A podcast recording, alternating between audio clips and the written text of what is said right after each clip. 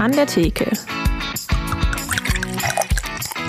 Der Podcast mit Bier und Menschen vom Niederrhein.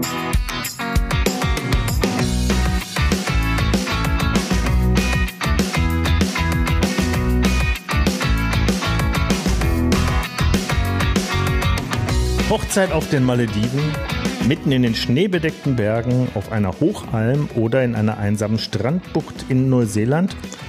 Das geht ja gar nicht. Doch, sagt unser heutiger Gast. Denn geht nicht, gibt's nicht. So das Motto der Weddingplanerin Gabi Günther aus Wesel.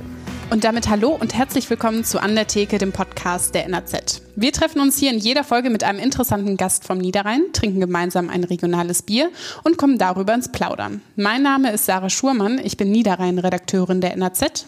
Mein Name ist Markus Lenzen, ich bin ehemaliger Gastwirt, beschäftige mich seit 2010 mit dem Thema Kreativbiere und stelle euch davon ein bis zwei jeder Folge vor, meist vom Niederrhein. Markus, heute wird es etwas sentimental bei uns. Oh.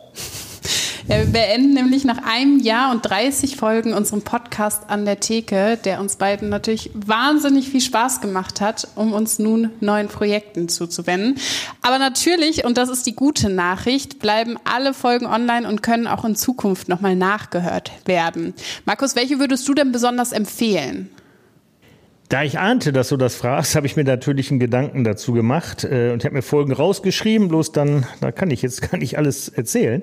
Aber also besonders für, also für mich persönlich war zum Beispiel die Folge mit äh, dem Thomas Baumgärtel, dem Bananensprayer in Folge 6 sehr persönlich, weil die Hintergrundgeschichte zu der Banane äh, an, der, an der Kneipe, in der ich sozialisiert worden bin, an der Dorfschenke in Frimmersheim in den 80ern zu erfahren, äh, das war schon spannend. Und seit 35 Jahre später mit dem, mit dem Typen zu reden, der die da hingesprüht hat, war schon faszinierend.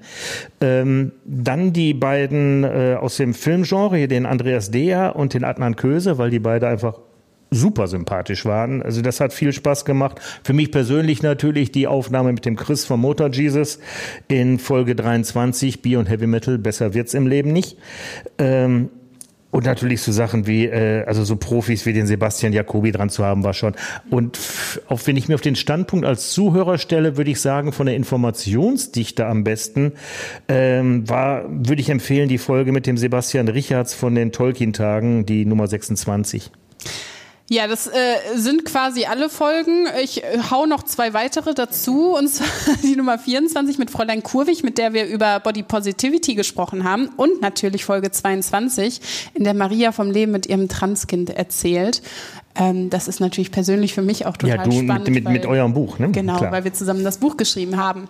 Ähm, aber bevor ihr euch durch alte Folgen hört, kommen wir jetzt natürlich zu unserem aktuellen Gast und eigentlich hätten wir uns niemanden besseres aussuchen können, denn als Wedding-Plannerin kann sie ganz sicher mit uns das große Finale feiern. Hallo Gabi. Hallo. Gabi, von welcher großen Feier kommst du denn gerade? Von welcher Hochzeit? Ja, ich komme gerade aus Sardinien und äh, das war jetzt die letzte Hochzeit und habe die Sonne natürlich, wie ihr seht, auch mitgebracht. Das freut uns sehr. So langsam geht sie unter, aber wir haben es noch im Herzen hier. Ja. Ja, auch wenn es schon ein bisschen später am Abend ist, bevor wir das erste Bier machen, gibt's ein bisschen Sport, verbaler kleiner Dauerlauf. Unser Assoziationsspiel, wir nennen dir jeweils abwechselnd einen Begriff und du sagst kurz und knapp in einem Satz, wenn dir eine Geschichte dazu einfällt, erzählst du die Geschichte dazu, äh, gibst von uns ein paar Begriffe und wir fangen einfach an mit Niederrhein. Ist wunderschön für Fahrradtouren. Hochzeitskleid. Gibt es ganz tolle am Niederrhein, tolle Geschäfte. Eine Shotgun-Wedding. Ja, das ist etwas ganz Besonderes und ich weiß nicht, ob das jeder weiß, aber es ist eben halt auch so, dass, äh, dass der Punkt erreicht ist, wo man dann dem Brautpaar nahelegt zu heiraten. Und das wurde gerne, es kommt eigentlich aus den Staaten, aus dem berühmten Wilden Westen, wo dann der Brautvater mit vorgehaltener Waffe den Bräutigam überzeugt hat, es wäre jetzt tatsächlich an der Zeit. Gut, dass Ja. sich diese Zeiten geändert haben. Urlaub. Habe ich im Dezember. Vegas Wedding Chapel. Ja, das sind dann halt die kurzfristigen, schnellen Hochzeiten. Aber das ist auch etwas ganz Besonderes. Das muss halt zu jedem Paar passen. Bietest du das auch an? Das bieten wir auch an. Haben wir auch schon gemacht und mit natürlich traditionell den Elvis mit dabei. Mit Casinobesuch? Mit Casino besucht, ja. Um Himmels Willen. ja. Buffet. Gibt es jetzt Gott sei Dank nicht mehr so. Der Trend geht nach Nachhaltigkeit und es wird mehr Menü angeboten. Ähm, kommt mir sehr entgegen. Thema Nachhaltigkeit hatten wir ja nur auch schon häufiger. Man schmeißt einfach weniger weg. Super. Ja, genau. Ähm, Schwiegermütter. Sind manchmal nicht ganz einfach, aber versuchen wir immer gut mit einzubinden in der Planung. Letzter Begriff, Lieblingsgetränk. Mojito. Ja, ja, gibt's nicht heute. Nee, Mojito, leider nicht. Mojito war aus. Ich habe ich hab Bier mitgebracht. Äh, ich war in Düsseldorf unterwegs. Da tut sich inzwischen einiges im Bereich der kleineren Brauereien. Wir erinnern uns an Bierkong, äh, die Mädels. Und jetzt hatte ich irgendwie hier bei den Olbermanns, Mirjam und Jan, die haben angefangen, wie so viele dieser jungen Brauer, ähm, die haben angefangen zu Hause auf einer kleinen Anlage in ihrer Küche quasi Rezepte zu entwickeln. Ähm, das so erfolgreich, dass aus dem Umfeld, ich sag mal, ein gewisser Druck entstand, das öffentlich zu machen. Und die haben sich dann Brauzeit in anderen Brauereien gemietet und dort weitere äh, Rezepte entwickelt, sodass es inzwischen ein helles, ein alt, ein Pale Ale und mehrere IPAs gibt. Ähm, und Anfang 2020 war das Ganze so gesichert, dass man sagte, jetzt können wir es vielleicht veröffentlichen und bieten es zum Verkauf an. Das klappte so gut, äh, dass man sagt, wir weiten das Portfolio noch aus und machen uns da selbstständig. Haben äh, im September 21 das St. Sebastian in Düsseldorf unter, äh, übernommen. Das ist unten am Rhein direkt. Und äh, seit Ende Mai diesen Jahres hat man tatsächlich eine eigene Brauanlage. Das heißt, man muss sich nicht mehr Brauzeit irgendwo mieten. Ähm, also eine schöne Geschichte. Über einen relativ kurzen Zeitraum hat sich das entwickelt. Mitgebracht habe ich hier als erstes ein New England IPA namens Hopfenboxer. Sehr schönes Etikett, muss ich direkt mal sagen. So ein bisschen 60s, 50s Style, so ein Boxer, der äh, Hopfen boxt. Ja, so, ein, so, boxt. so, so ein Punching Ball, wie der aus dem Boden kommt mit einer Spirale und so eine Hopfendolde ist der Ball und er boxt sich da einen zusammen. äh, ja, wunderschön. Äh, guck mal, das ist ein äh, ja, England IPA, eine sehr fruchtige Geschichte. IPAs hatten wir schon ein paar Mal. Das sind diese Biere, die äh, im späten, im Kaltbereich nochmal eine Hopfen Hopfengabe bekommen und dadurch äh, gehen die ätherischen Öle in das Bier über und macht sorgen hier für eine gewisse Fruchtigkeit. wenn man da dran riecht, das hat auch viel fruchtig, viel helles Steinobst, viel Pfirsich. Äh, sehr hazy das Ganze, sehr, sehr trüb. Und wenn ja, wir jetzt mal, stimmt. wenn wir jetzt mal probieren. Prost! Prost! Zum Wohl. So, das, also hat schon, die hat, hat, eine, hat eine schöne Süße, das Ganze, hat auch einen Körper, aber es kommt sehr schnell von hinten so eine harzige, bittere aus dem Hopfen heraus. Also es ist ein bisschen ungewöhnlich für ein New England IPA, dass mhm. es so viel Bitterstoffe hat. Äh, also Pinie, Harz von hinten. Ähm, mir schmeckt das super, macht das Ganze für mich etwas frischiger. Äh, fri frischiger. Frischiger. Für, ne? Frischiger. Ich erfinde, ich erfinde hier Adjektive. Ähm, frischer und für den Sommer macht das auch für mich erfrischender. Ähm, Leute, die wirklich so klassisch New England IPA, diese Fruchtsaft mögen, ist das vielleicht ein bisschen anstrengend. Ich finde das sehr gelungen. Ich finde das auch ganz lecker. Übrigens war ich am Wochenende in Delft mit meinen Freundinnen im Brauhaus Aha. und konnte äh, die Braukarte ganz gut erklären. Und dann waren alle ganz begeistert und haben gesagt, oh. Das hat sich doch gelohnt, dass du ein Jahr lang Podcast über Bier gemacht hast. Da soll doch keiner sagen, das Mädchen hätte hier nichts gelernt. ja, genau. Ja, das stimmt. Das war sehr erfolgreich. Genau. Ja, Gabi, ähm, jetzt kommen ja. wir endlich zu dir. Du bist eine der erfolgreichsten Wedding Planner für Auslandshochzeiten. Aber erzähl doch erstmal, wie es überhaupt alles angefangen hat bei dir. Ja, wie hat alles angefangen? Ich wollte einfach Menschen glücklich machen. Äh, ursprünglich wollte ich Wünsche erfüllen, aber leider fehlte mir da oftmals der Zauberstab zu. Und dann habe ich gedacht, wie kann ich die Menschen glücklich machen? Wie kann ich dann in dem Sinne Paare glücklich machen. Ja, und dann bin ich geboren, der Weddingplaner. dann war ich da und äh, das ist nicht nur einfach mein Beruf, sondern wirklich meine Berufung und ich liebe es immer noch nach 19 Jahren und für mich gibt's wirklich nichts Schöneres.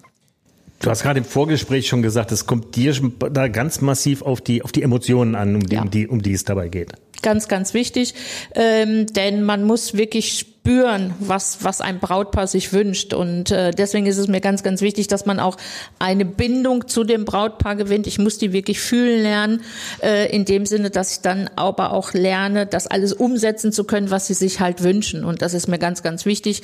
Also die Emotionen müssen da sein und die sind immer noch da, denn auch bei dir immer noch, denn die Tränen laufen noch nach 19 Jahren und ich kann sie nicht stoppen. Aber ich habe immer gesagt, wenn das nicht mehr so wäre, dann höre ich auf. Okay. Zu den Emotionen gehört auch immer die Location und du sagst selber, du hast weltweit die schönsten Locations, so steht es auch auf deiner Webseite. Das ist natürlich unglaublich viel Planung und Networking, bis man das alles aufgebaut hat und diese schönsten Locations auch kennt. Wie lange hast ja. du gebraucht? Das, das war, war wirklich nicht so einfach. Also man muss ja auch eine Location einfach mal kennenlernen und wissen, was man anbietet. Äh, denn dann kann ich jetzt noch ein kleines Geheimnis erzählen. Als ich die erste Hochzeit planen sollte, musste ich wirklich lügen. Oh. Denn keiner wollte mir ja natürlich die erste Hochzeit zur Organisation geben. Also habe ich dann die, ich sag jetzt mal, die Hochzeit aus dem Herzen erzählt.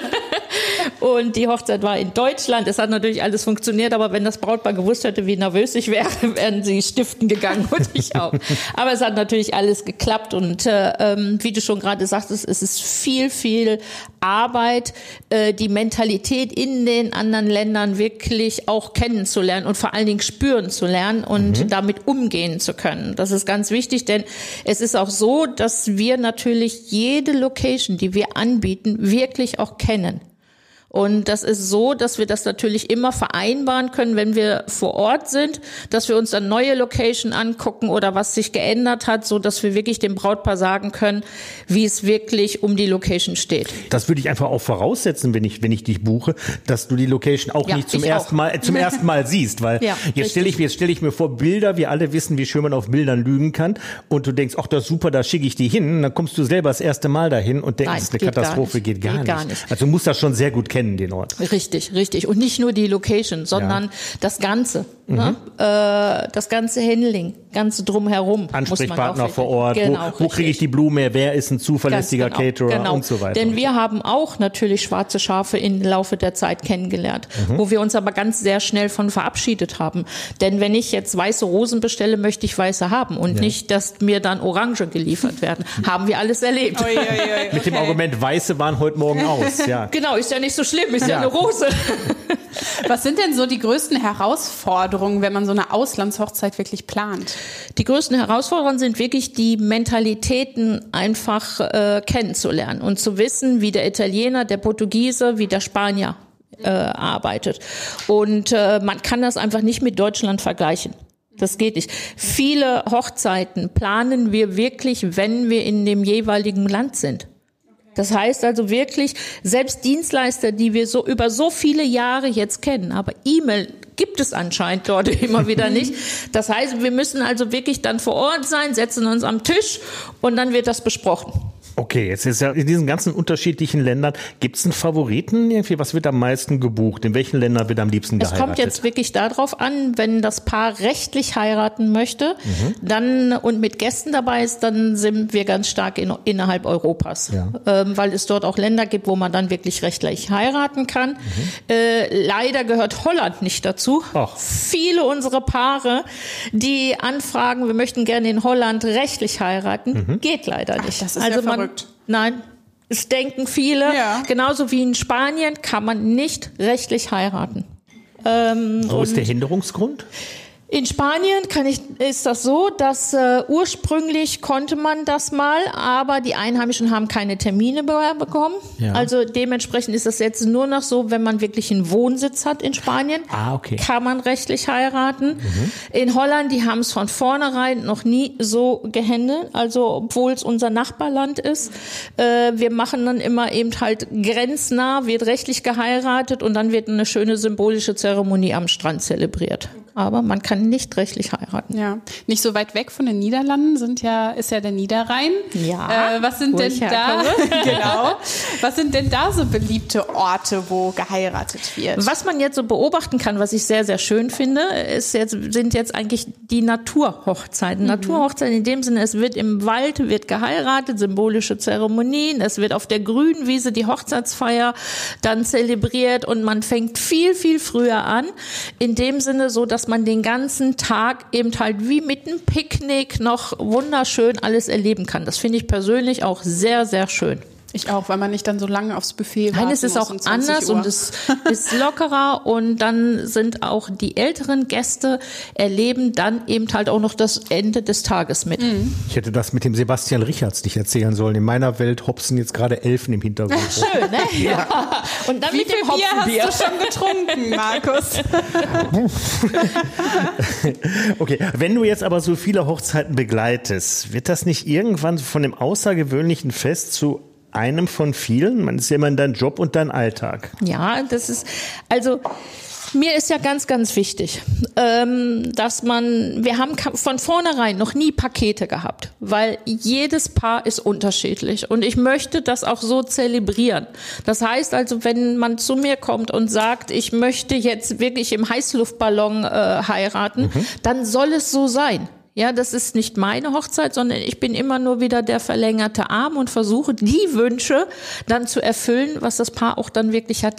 Egal wie skurril dieser Wunsch auch sein sollte. Es ist oftmals so, dass man dann sagen muss, weil es budgettechnisch nicht passt. Aber ansonsten Mhm. versuche ich immer alles umzusetzen. Was war denn so die außergewöhnlichste Hochzeit, die du je geplant hast? Ich werde das oft gefragt, welche außergewöhnliche Hochzeit. Es sind halt die Emotionen das ist das. Das kann das Paar zu zweit sein. Und wenn die Liebe in der Luft steht und man spürt das, dann ist das für mich eine ganz besondere Hochzeit. Ich habe auch Hochzeit schon für 300.000 Euro gehabt. Ähm, wenn da die Liebe verloren geht, in dem Sinne, ähm, dann, dann ist es das in dem Sinne, was ich umsetze, so wie der Kunde sich das gewünscht hat. Aber mir ist immer ganz wichtig zu spüren mhm. noch, denn es ist ein ganz besonderes Jahr für die Paare. Mhm. Und Promis hast du, glaube ich, auch schon. Ich habe ganz viele Promis gehabt. Ja. Kannst du ein paar verraten, wer ganz, so ganz dabei viele war? Promis gehabt. Und äh, ähm, ja, viele äh, Profi-Fußballspieler, unter anderem auch äh, Alexander Ehrmann vor zwei Jahren noch, äh, der Sternekoch. Dann natürlich auch äh, die Eltern von Tom und Bill Kaulitz äh, gehabt, die haben im Rügen geheiratet. Das war auch so spannend, alles geheim zu halten und so. Aber für mich sind das ganz normale Menschen auch. Ja, ja und die haben auch Vorstellungen und Wünsche, so wie jedes andere Paar auch. Und so soll es auch sein. Und wenn das für mich mal dann ein, ähm, wie soll ich sagen, ein Riesenbusiness in dem Sinne nur noch in einer Richtung gehen sollte, dann ist es nicht mehr das, was ich möchte. Ich möchte Menschen glücklich machen und das möchte ich spüren. Ich sage immer, das ist der Applaus wie für einen Künstler, wenn die beiden vor mir stehen und sagen, Gabi, danke. Oh, schön. Ähm, dein Motto jetzt auf der Seite ist, geht nicht, gibt's nicht. Gab es irgendwo den Punkt, wo du sagen musstest, tut mir leid, das geht nicht? Ja, weil das Budget dann nicht da war. Da hätte ich gerne den Zauberstab, wo ich dann sagen würde, ich erfülle euch alle Wünsche. Es, die Grenzen werden aufgezeichnet, leider an der Budgetierung, wenn das Geld nicht gereicht. Also es gab, es gab noch nicht den Effekt, dass du sagst, egal was ihr jetzt bezahlt, das geht nicht. Nein. Das nicht. Also das, das gab es noch nicht. Da hätte ich jetzt, hätte ich, ich jetzt gesagt, Gabi schafft ich habe selbst, ja, ich habe selbst schon Kamele vor der Kutsche gehabt, äh, äh, die ich dann kommen lassen habe, weil die beiden haben sich in Dubai kennengelernt. Das musste ich in Hamminkeln machen. da wurde vom Bauern das ganze Feld gemäht, weil der Helikopter da noch gelandet ist und sowas. Alles, alles möglich, wenn das Budget stimmt. Ja, ja klar. Das ist manchmal ganz schön kritisch und stressig wird, das kann man auch im Fernsehen mitverfolgen. Du bist nämlich öfter bei Goodbye Deutschland oder zwischen Tüll und Tränen zu sehen. Ähm, wurdest du damals angefragt, dort mitzumachen oder wie kam die Zusammenarbeit zustande? Die Zusammenarbeit ist natürlich so entstanden, weil wir auch Promis Hochzeit machen und irgendwann ist man auf mich aufmerksam geworden und hat gesagt, ich soll, wäre so ein Unikat. äh, ja, und dann sind wir im Gespräch gekommen und ich werde jetzt äh, seit, ich glaube, fast sechs Jahren begleitet ja. und wir haben auch dieses Jahr schon wieder gedreht, natürlich. Und wird noch gedreht. Und äh, ja, da kommen noch schöne Geschichten. Da können wir gespannt sein. Ja, ich freue mich auch. Ja. Gibt es schon einen Sendetermin für die? Nein, Sendetermin nie. Das ist ja so beim Sender, da weiß man nie, wann was Ach so, wann die, wann die halt ja, genau, den Sendeplatz haben. frei haben. Das Bierdeckel-Quiz mit Fragen, die auf einen Bierdeckel passen. Ja, bevor wir gleich weiter über Traumhochzeiten sprechen, machen wir mal eine kurze Pause mit unserem Bierdeckel-Quiz. Und zwar stelle ich euch drei Fragen. Und natürlich können auch unsere ZuhörerInnen von zu Hause aus mitraten. Seid ihr bereit? Ja. Sehr gut. Ich nie. Dann starten wir trotzdem mit der ersten Frage. Und zwar möchte ich von euch wissen, wo befindet sich der tiefste natürliche Punkt in NRW? A im Kreis Wesel, B im Kreis Kleve oder C im Kreis Viersen? Viersen. Aus der Pistole geschossen. Ich habe da wieder keine Ahnung. Ich hätte gesagt, ich hätte gesagt Mariannengraben, aber das ist ja nicht NRW. Äh, jetzt sag ich Kleve. Hast du recht, Markus. Im Kreis Kleve, in Zifflich, in Kranenburg genauer gesagt. Äh, da befindet sich die tiefste natürliche Senke und zwar neun Meter über Normalhöhennull. Zweite Frage. Was bedeutet es, wenn man am Niederrhein sagt, der Lorenz knallt ganz schön? A, das Bier haut rein, B, die Feier ist super oder C, die Sonne brennt? Die Sonne brennt die. Die Sonne brennt im Ruhrpott auch gerne am Brennen. Sonntags, wenn man Zeit hat, am Brennen dran. Da habt ihr beiden Niederrheiner natürlich auch recht. Dann ganz schnell zur dritten und letzten Frage. Seit wann gibt es die Theke in der Kneipe? Die Frage konnte ich mir natürlich zur Abschlussfolge nicht verkneifen. A, seit Anfang des 19. Jahrhunderts, B, seit Anfang des 20. Jahrhunderts oder C, seit 1950? Ich glaube, Theke gibt schon lang, seit Anfang 19. Jahrhundert. Ich hätte ja gesagt, schon länger. Nee, ich glaube, ich würde sagen so 1920. Ich glaube 1905. nee, schwierig, aber ich würde sagen 1920. 1920. Ja, die genaue Zahl habe ich gar nicht, aber Anfang des 20. Jahrhunderts ist richtig. Ähm, Oh. Und zwar gab es vorher nämlich eben keine fest installierten Schankanlagen. Und ähm, dann nach dem Zweiten Weltkrieg kamen auch noch die Barhocker dazu, dass man sich da richtig gemütlich hinsetzen konnte. Und wieder was gelernt. Genau. Ja, und damit äh, würde ich sagen, unentschieden. Das Faires besser Unentschieden. geht's doch Ja. nicht, ja. Sehr da können wir gut. drauf, drauf trinken. So, nach der ein oder anderen technischen Schwierigkeit in unserer anderen Pause. Wir sind alle klatschnass geschwitzt. Sarah ist durch, würde ich sagen, für Wir heute. haben schon gesagt, ich brauche einen Schnaps statt ein Und Bier Schnapp, heute. hätte ich mal Schnaps mitgebracht, das ging in meine Richtung. Ja, ja. Äh, habe ich einen, will sie keinen. Egal, aber ich kann da abhelfen. Ich habe noch ein zweites Bier mitgebracht. Wir bleiben bei der Brauerei Olbermanns aus Düsseldorf. Und die haben als vorletztes, muss ich sagen, herausgebracht ein White IPA. Was nichts damit zu tun hat, dass das Getränk weiß wäre, sondern dass es auf, äh, dass es ein Weizen-IPA ist, ein, so eine sogenannte Hopfenweiße. Ähm, man hat sich schlicht und ergreifend überlegt, die meisten IPAs sind halt Ales, die mit dem Hopfen gestopft wurde. Könnte man das nicht anders machen? Und da kamen mehr oder weniger zeitgleich zwei bekannte Herren der Brauereiszene auf die Idee, und zwar der Herr Hans-Peter Drechsler, Schneiderweiße aus ähm, Kehlheim und der, das muss ich nachgucken, Garvett Oliver von Brooklyn Brewery in New York. Die haben sich 2007 zusammengeschlossen und in New York die allererste Hopfenweiße der Weltgeschichte gebraut, indem die einen Weizen gebraut haben. Es war ein Weizenbock ähm, und den mit Hopfen gestopft haben und waren völlig begeistert, äh, ob dieser wunderbaren Erfindung dieses wunderbaren Bieres und das nahm dann irgendwie seinen Lauf in der Welt. Dieses, wer dieses Bier probieren möchte, das wird bis heute gebraut bei Schneider Weiße, ist dort als TEP 5 bekannt. Wer in München ist, kann das nachbra kann das dort kaufen. Ich bin nächste Woche in München. Aha. Dann kann ich, Ich- doch direkt mal. Schreibe ich dir gerne auf. Äh, Im Tal Schneiderweiße TEP 5 dringend vom Fass probieren. Bekommt man allerdings äh, auch hier bei uns in der Gegend im gut sortierten Trinkgut. Nicht ganzjährig, aber ähm, einfach mal nachschauen. So, ich mach die auf. So, die Damen, komm, Sarah, hier. Dankeschön. Kriegst die erste. Oh, die Flasche sieht schön aus. Die Flaschen sind schön, ne? Ja. So ein bisschen Das ist so. Hippie-Style. So, ja, so, so, Hipster, so hipster, ja, Ja, genau, so ein bisschen Hippie. Hippie-mäßig vorne drauf. Flasche gefällt mir schon.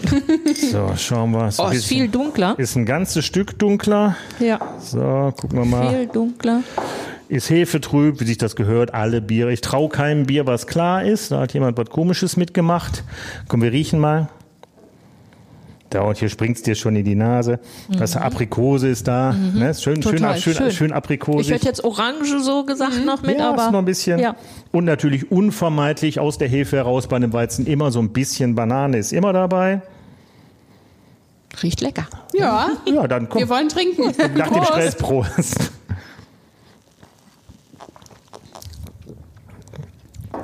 Ganz unverkennbar. Ein Weizen, malzig, süßlich. Die Banane ist da, gleichzeitig Aprikose.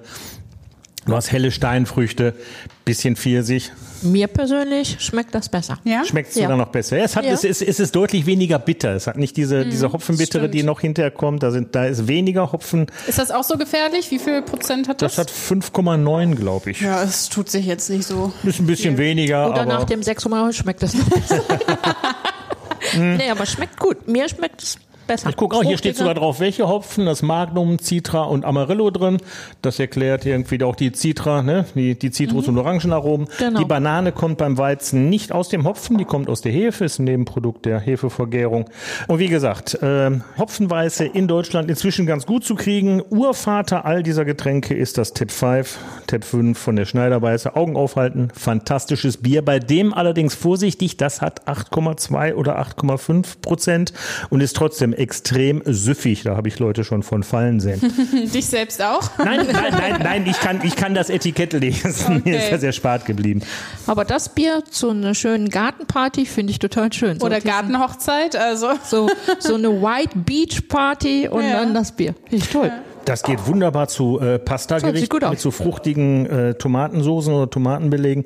Äh, das geht auch super zu Käse. So hinterher Käseplatte und das so ein bisschen als Nachtisch fruchtig, so ein bisschen tropischen Milieu. Guck mal, ich plane dir schon die nächste auf. Wir, wir, wir, wir, sag reden, wir reden gleich, wir reden gleich nochmal. Sehr gut. Ja, Gabi, ich habe ähm, tatsächlich bei einer meiner besten Freundinnen jetzt äh, mitbekommen, äh, dass sie mehrmals wegen Corona verschieben musste. Ähm, Hat es dann glücklich im März dieses Jahres geschafft. Ähm, wie waren denn so die letzten zwei Jahre für dich? Also wie viele Hochzeiten konnten überhaupt stattfinden? Für uns eine Riesenherausforderung auch. Ähm, also wir haben nicht mehr geplant, sondern wir haben nur noch gestützt und waren nur noch als Seelsorger unterwegs. äh, weil man sich das vorstellen kann, weil waren viele, viele Fragen, ähm, die ich aber nicht beantworten konnte. Es war auch für mich etwas ganz Neues, weil ich habe auch noch keine Pandemie miterlebt. Ich wusste auch nicht, hatte leider keine Kristallkugel, habe aber immer wieder versucht, die Fragen so gut wie möglich dann auch zu beantworten, aber es war ja im schnellen Rhythmus immer wieder etwas anderes. Wann konnten wir reisen? Wann durften wir reisen? Wie geht das mit den Stornierungen? Und, und, und. Viele, viele Fragen. Wir haben also von der Pandemie dieses Jahr die letzten drei Hochzeiten abgewickelt. Ach, okay. Das heißt also, wir haben prozentual, haben wir vielleicht drei Prozent in dem Sinne, die äh, wirklich dann im kleinen Kreis in Deutschland geheiratet. Alle anderen waren fest davon überzeugt, wie werden heiraten, da so wie sie sich das vorgenommen haben. Und das haben wir dann aber auch über die zwei Jahre wirklich dann noch letztendlich dann hinbekommen. Aber es war eine schwere Zeit, auch für Brautpaare, ganz schlimm. Das glaube ich. Wie gesagt, Ja. ich habe es mitbekommen. Ganz das schlimm. Und auch für äh, die Jung, äh, die die Brautjungfern und Freundinnen und alle, die dann den Junggesellenabschied noch fünfmal umplanen mussten. Also da steckt ja so viel drin. Ich kann mich da an eine Geschichte erinnern. Die wollten eigentlich ganz groß äh, feiern in Portugal und letztendlich war es so, die sind mit ihrem Bulli mit dem Wagen sind die nach Portugal gereist, haben gesagt, nein, wir lassen uns nicht davon abbringen, wir werden dort am Strand stehen und heiraten. Ja. Und die haben es auch so durchgesetzt. ja, man muss War überzeugt schön. sein, Ja, dann klappt das war irgendwie. Schön. Aber ich kann das natürlich auch verstehen, weil die jungen Paare stecken ja in einer Planung, auch was nach der Hochzeit ist. Da ist die nächste Planung ja schon da. Hausbau, Kind. Ne? Und das würde ja bedeuten, dass man lange wartet auf dem, was man eigentlich noch machen möchte. Was stecke ich dann äh, zurück? Was, wo liegt die Prioritäten? Ne? Schwierige Zeit. Möchte ich wirklich nicht nochmal gerne Ja, das mitmachen. glaube ich. Dann hoffen wir, dass es nicht noch wieder schlimmer wird. Und Ja. aber, aber, aber jetzt, wo es vornehmlich jetzt erstmal so ein bisschen ruhiger ist, ich sag Ja. mal noch nicht vorbei, aber, äh, aber wird wieder mehr geheiratet Al- oder so auf dem Stand vor der Pandemie? Äh, lässt sich das vergleichen schon? Ich würde sagen, dass wir äh, 2023 an dem Stand sind vor der Pandemie, aber wir kommen auf neue Probleme. Und zwar die Sachen, die ja in den zwei Jahren immer wieder verschoben worden sind. Viele Location sind natürlich schon ausgebucht. Das heißt also, bis wir wieder ein normales Hochzeitsjahr, ich nenne das mal normales Hochzeitsjahr, was wir planen, werden wir noch äh, zwei Jahre benötigen ja. um wieder auf dem Stand zu kommen, so dass man sagen kann, ihr braucht ein Jahr Vorlaufzeit. Jetzt ist es so, dass man fast zwei bis drei Jahre Vorlaufzeit braucht, um die Location zu bekommen. Ja. Das ist ja verrückt. Äh, du hast vorhin gesagt, du bist seit mittlerweile 19 Jahren Wedding Plannerin und hast natürlich dann auch einiges miterlebt. Was sind denn außer, was du vorhin schon erwähntest, ähm, die, die Naturhochzeiten, was sind denn noch so Trends, die sich vielleicht neu entwickelt haben über die, über die Zeit?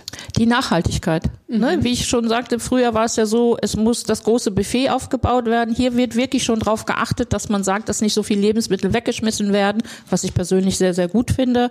Also da sieht man auch schon, dass der Trend zur Nachhaltigkeit wirklich hingeht und das finde ich toll und das kann ich nur unterstützen auch. Schön mit dem Thema Nachhaltigkeit finde ich schön, dass sich das auch in dem, im, im, im Hochzeitsbereich. Ich war, ich komme jetzt aus der Gastro, ich war nie ein großer Freund von Buffets, also weil gerade in ähm, ja ich sag mal etwas etwas höherklassiger Gastronomie ist Bus ja bis quasi kurz vor knapp muss alles da sein. Du weißt genau, wenn ich jetzt eine halbe Stunde vor Schluss nochmal Lachs kann nachlege, so den werde genau. ich quasi wegschmeißen müssen. Ja. Ähm, das ist einfach unverhältnismäßig heute. Das kann man eigentlich nicht mehr machen. Früher war auch, also es war ja so, die Hochzeitstorte war ein Muss. Mhm. Ja, äh, würde, wurde obligatorisch angeschnitten, weil es so sein musste. Heute geht man wirklich hin und sagt zum Dessert, wir machen eine Obsttorte, äh, die dann angeschnitten und zum Dessert gereicht wird, finde ich eine ganz tolle Idee auch. Ein bisschen Eis noch mit dazu anbieten und perfekt und das wird auch gegessen. Auch noch für mich ein bisschen Sahne. Ja, genau, da bin ich auch immer mit dabei. so, äh, jetzt hast du ja schon gesagt, also im Augenblick muss man tatsächlich so zwei bis drei Jahre äh, Zeit einplanen, wenn man seine Traumhochzeit realisieren will.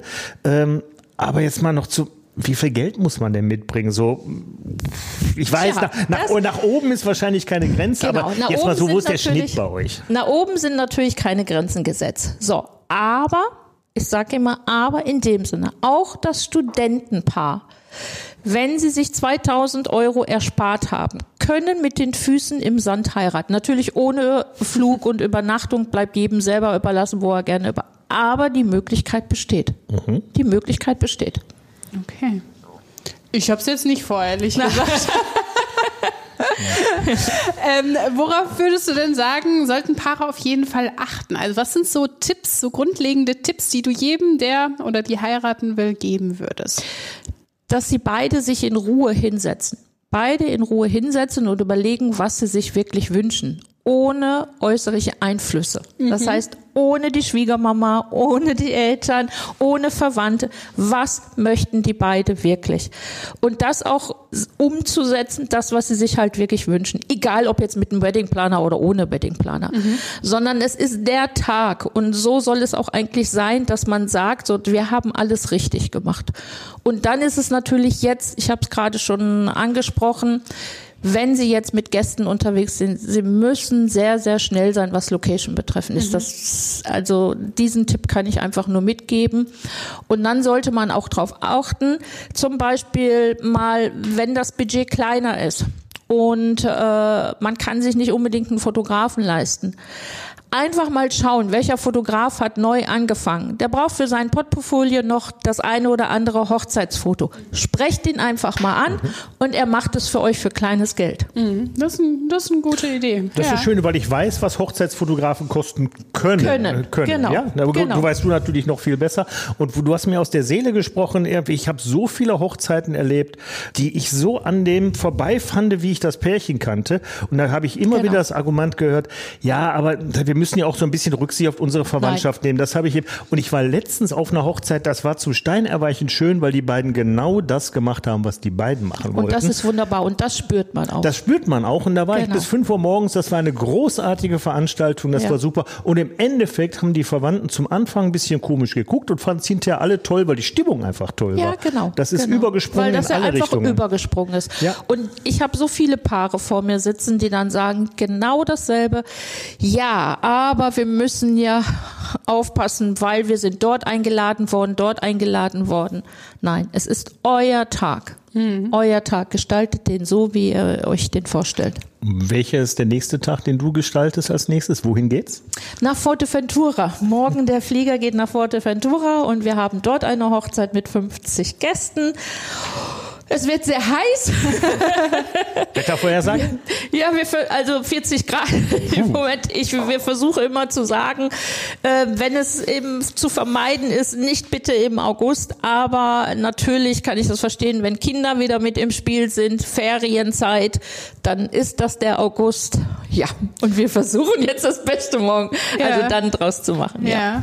Und das wird auch eine klassische Strandhochzeit. Das wird eine klassische Strandhochzeit. Okay. Genau. Aber natürlich, man muss sich eine Strandhochzeit viel, viel lockerer vorstellen.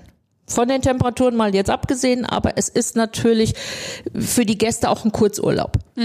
Ein Ja, das Kurzurlaub, man kommt an, man hat natürlich schon dieses Urlaubsfeeling, ne? Und äh, was natürlich auch immer zu beobachten ist, je kleiner der Kreis eigentlich ist, desto persönlicher wird es. Jetzt habe ich äh, einfach ganz, ganz spontan noch die, was gibt's zu essen? Hast du das so grob im Kopf, was das Menü sagt? Ja, und zwar gibt es also, das sind viele Vegetarier dabei, also Sehr gut, ich bin auch dementsprechend, genau, dementsprechend ist das auch genauso dann auch zugeschnitten. Und da haben wir auch kein Buffet, weil Mhm. das war auch ganz, ganz wichtig. Und weil, wie gesagt, es ist ja auch schon, wie gesagt, Vegetarier, sämtliche Allergien, was, was, wo wir drauf auch zu achten haben. Und, äh, und da wird es eben halt wirklich so sein, äh, dass man sagen kann, so, hier ist auf alles geachtet worden.